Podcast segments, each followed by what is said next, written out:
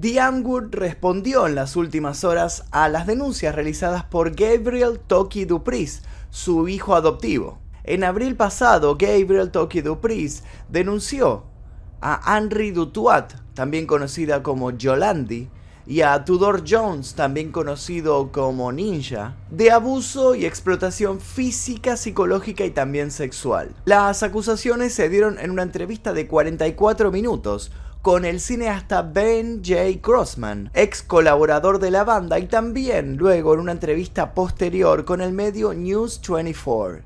En ese momento el mensaje de la exitosa y controversial banda de electro rap rave formada en Ciudad del Cabo, Sudáfrica, en 2008, fue escueto y conciso. The N-Word no está de acuerdo con las declaraciones de Toki. Ahora el grupo ha publicado un extenso posteo en su página web en donde exponen su punto de vista y niegan todo lo expuesto por el joven con el cual convivieron casi una década. Además, parece que dan un giro de tuerca a todo este asunto sacando a Toki del lugar de víctima y haciendo duras críticas hacia su persona y a su modo de actuar, al que no dudan en acusar de deshonesto y de adicto. De modo evidente, el debate sobre este candente asunto no tardó en escalar obviamente a todos los foros de fans y a la opinión pública en general. Por eso los invito a adentrarnos en esta tercera parte de este caso y les recuerdo que en este canal se encuentran disponibles la primera parte en donde se habla sobre la denuncia en sí, sobre eh, qué es lo que sucedió, cómo se desató todo esto y damos también el origen de esta relación entre la banda The Unward y Toki la segunda parte, en donde se puede ver la entrevista completa de 45 minutos, en donde se puede leer y, ver todo lo que Toki denunció, toda, toda su declaración completa por primera vez en español, porque hasta ahora se conseguía solamente en inglés, así que nosotros la subtitulamos y se las presentamos a ustedes. Y en esta tercera parte vamos a conocer el descargo de The Unword, lo que dijeron ellos en base a las declaraciones. Antes de comenzar les pido por favor que escriban aquí debajo su opinión sobre este caso, si ya conocían a la banda, si tal vez la conocían por la película Chappie, me di cuenta que muchos la conocían por eso, o la conocían por su música, o se enteraron de su existencia por el primer video que subí. Quiero leer todas sus opiniones aquí debajo y también quiero saber qué opinan ustedes cuando ahora conozcamos el punto de vista de The Youngward, cuál de los dos lados piensan que tienen la razón. Comencemos.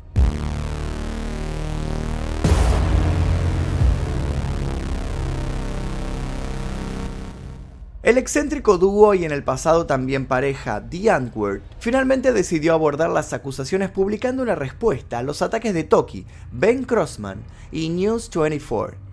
Toki fue adoptado por la banda a la edad de 9 años y luego se convirtió, según sus palabras, en la mascota de The Antwoord. El joven, que ahora tiene 20, afirma que la pareja lo eligió por su apariencia inusual, causada por la displasia ectodérmica hipohidrótica. En el documental de Ben Crossman, Toki acusó a Dianward de violencia, abuso sexual y esclavitud.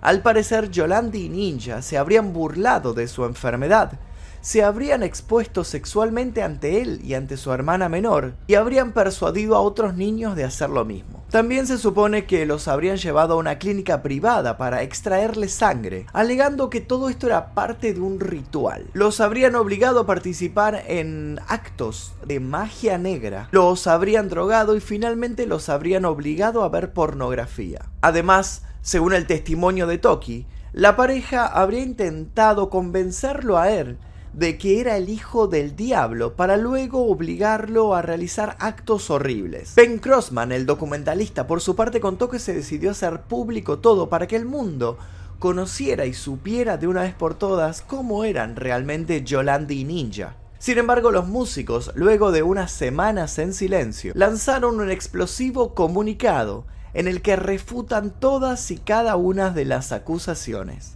El comunicado arranca del siguiente modo.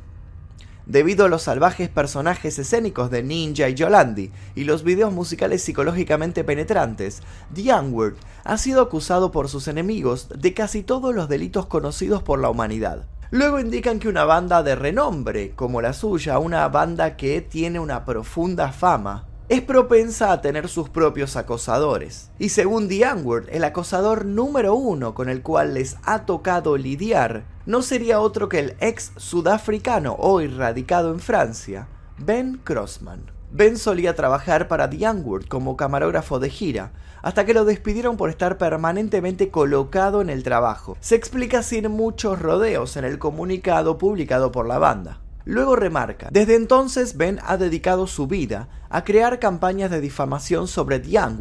Ben pasa sus días manipulando imágenes de videos de Ninja y Yolandi para que parezcan malas personas. Luego publica estos videos manipulados online, acompañados de una campaña continua de noticias falsas y discursos de odio, dirigido a The y a su familia. Pero no solo eso, porque la banda acusa a Ben Crossman de haber llevado esta obsesión a niveles insospechados. Ben Crossman, que no ha tenido contacto directo con Youngwood o su hija durante años, acudió recientemente a la policía en Francia y emitió una declaración jurada en la que afirmaba que la hija adolescente de Ninja y Yolandi estaba en peligro y debía ser retirada inmediatamente de su cuidado. Luego Ben se puso en contacto con los servicios sociales de Sudáfrica y les envió su declaración jurada explican los representantes de The en el comunicado y rematan diciendo, Creemos que Ben orquestó cuidadosamente este movimiento con Adrian Bason, el editor en jefe de News 24, quien también se puso en contacto con los servicios sociales de Sudáfrica exactamente al mismo tiempo que Ben y los alimentó con la misma historia falsa. Adrian Bason luego dirigió la atención del servicio social a un artículo difamatorio sobre The que había escrito y publicado recientemente a través de News 24. Según lo que consta recientemente cuando Servicios Sociales visitó a The a Ninja Yolandi y a su hija Sixteen Jones, descubrieron que esta hija adolescente, Sixteen, estaba perfectamente bien, que de hecho todo estaba bien en la casa y que no había necesidad alguna de preocuparse. Por todo esto, Ninja y Yolandi expresan que este Ben Crossman, el documentalista, no es una persona de confiar en lo absoluto. Pero lo más importante aquí es conocer qué piensan ellos de Toki. El comunicado es explícito al mencionar que Toki es un joven que Ninja y Yolandi ayudaron a criar desde que era un niño, sin embargo, cuando Toki creció y comenzó a consumir drogas, Ninja y Yolandi se pusieron firmes y dejaron de apoyarlo económicamente. Según esta versión, tiempo después, Toki se habría puesto en contacto con Ben Crossman y juntos se habrían puesto a trabajar para crear una serie de calumnias, con el único objetivo de conseguir a la larga una cuantiosa fortuna indemnizatoria por crueldades que según Ninja y Yolandi nunca habrían existido. El video que hicieron Ben y Toki tiene una cuenta de PayPal adjunta para que la gente en teoría pueda donar dinero a Toki y así ayudarlo a arreglar su casa. Sin embargo, The Unword afirma que tienen pruebas de que Ben y Toki dividen las donaciones de PayPal que reciben. Ellos dicen que Toki utiliza su parte de estas donaciones para comprar drogas y que Ben Crossman utiliza este dinero para vivir ya que ahora él es un desempleado. El comunicado continúa diciendo que Toki venía de un hogar muy roto y que los músicos hicieron su mayor esfuerzo para ayudarlo. Acto seguido, instan a Toki a que se entregue y a que busque ayuda profesional. Yolandi y Ninja dicen cerca del final que a pesar de que las personas sigan inventando las cosas más extravagantes sobre ellos, no tienen odio o rencor en sus corazones, tan solo amor y comprensión. Deseamos la paz a todos en el mundo, incluido nuestro pequeño club de odio, y enviamos nuestras bendiciones a todos. Esperamos que todos encuentren su camino a tiempo. Expresan casi de modo conciliador.